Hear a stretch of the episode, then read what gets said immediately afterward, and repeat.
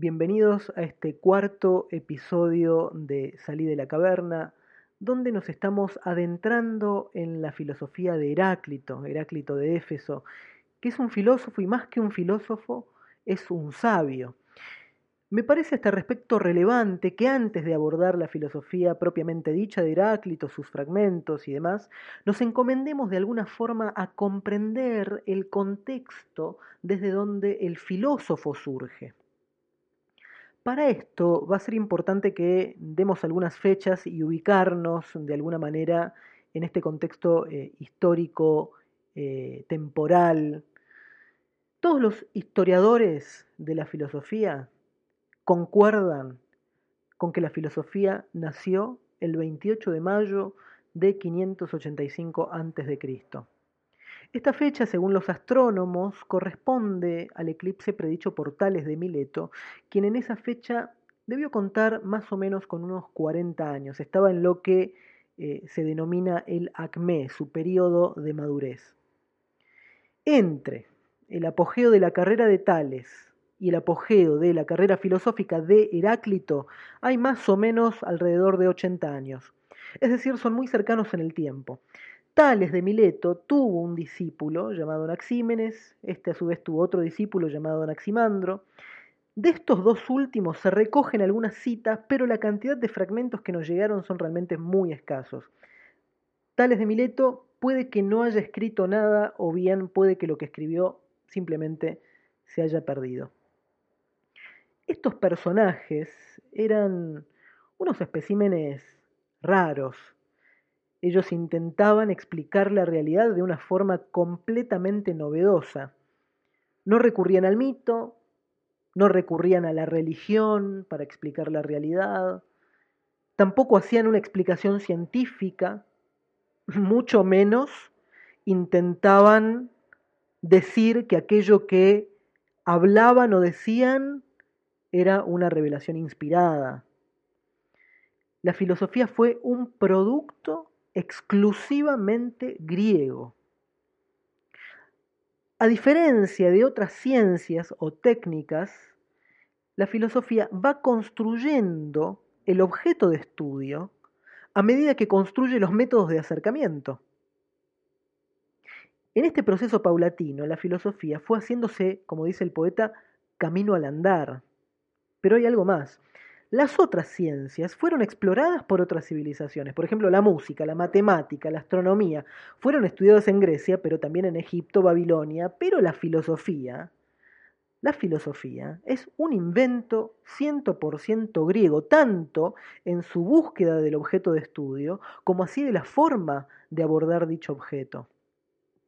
¿Cuál fue el objeto de estudio de la filosofía? En este campo voy a volver a repetir algo que ya dije cuando hablé de Porménides, y es que si alguien quiere saber lo que un filósofo antiguo dijo, tiene que leer lo que escribió. Y esto es así porque en principio los comentadores suelen ser bastante eh, inexactos, estar contaminados de sus propios sesgos, y en segundo término, porque recurrir a la fuente es lo mejor para extraer el agua más pura. Y una forma de dirigirnos directamente a la fuente es leer el título de la obra del filósofo en cuestión.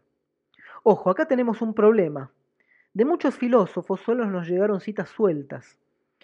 Del único que nos llega el título es del poema de Parménides, y esto es unas, son dos citas, tanto Sexto Empírico como eh, Simplicio van a eh, coincidir en que, su obra se llamaba Sobre la Fusis o Perifuseos, y va a citar luego el, el fragmento 1.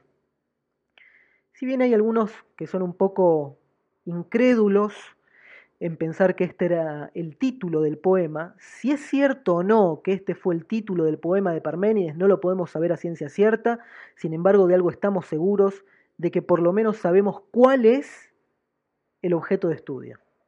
Y el objeto de estudio es la fusis.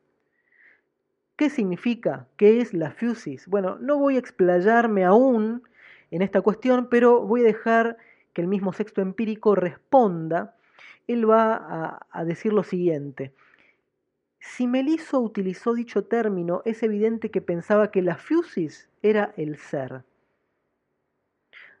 Meliso es un discípulo de Parménides, entonces lo podemos tomar como referencia para darnos cuenta de alguna forma de que hay una asimilación de la fusis al ser.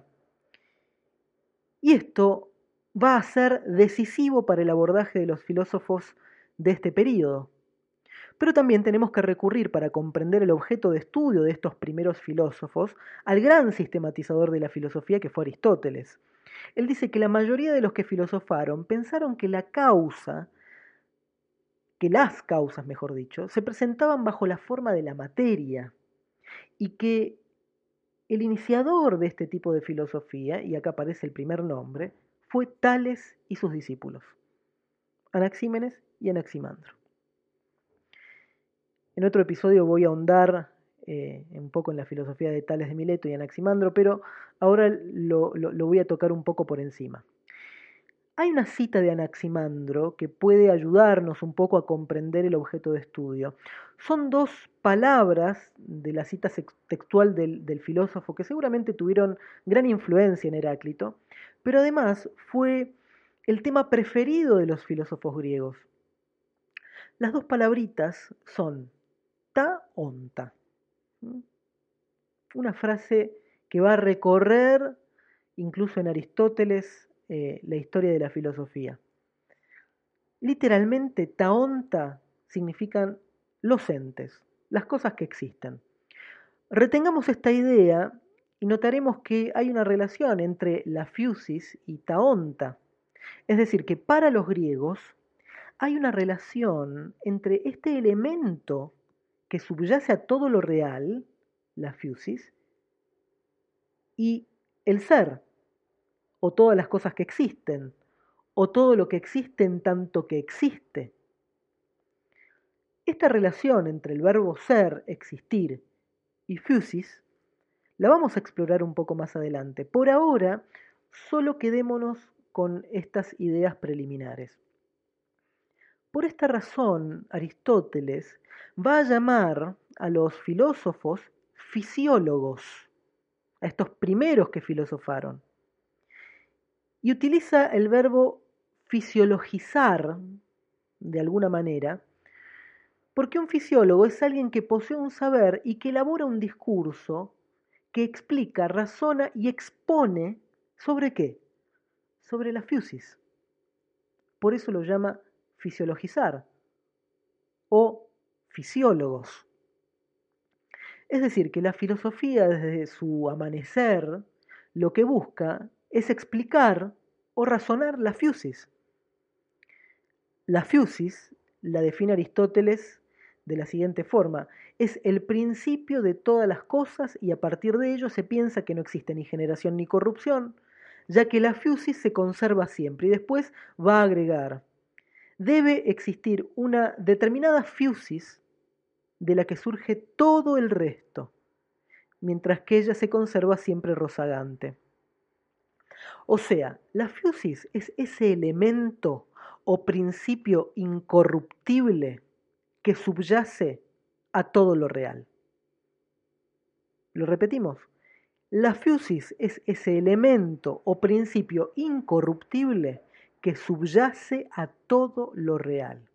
Es decir, que mientras la ciencia como la música, la astronomía, las matemáticas eh, estudian objetos particulares, la filosofía estudia aquello que hace posible la existencia de todos los entes. Se posiciona por detrás de los objetos y se pregunta por aquello que posibilita que las cosas existan. Y eso que posibilita que las cosas existan, los filósofos lo llamaron fusis. Es importante destacar que tanto Heráclito como Parménides consideran a la fusis como un principio dinámico, esto es así porque la misma etimología de la palabra nos ayuda a comprenderla de esta manera. Como dije, no voy a abordar todavía la cuestión de la fusis, en su momento vamos a dedicar todo un, episodio a, a esta palabra. Por ahora voy a decir esto nada más.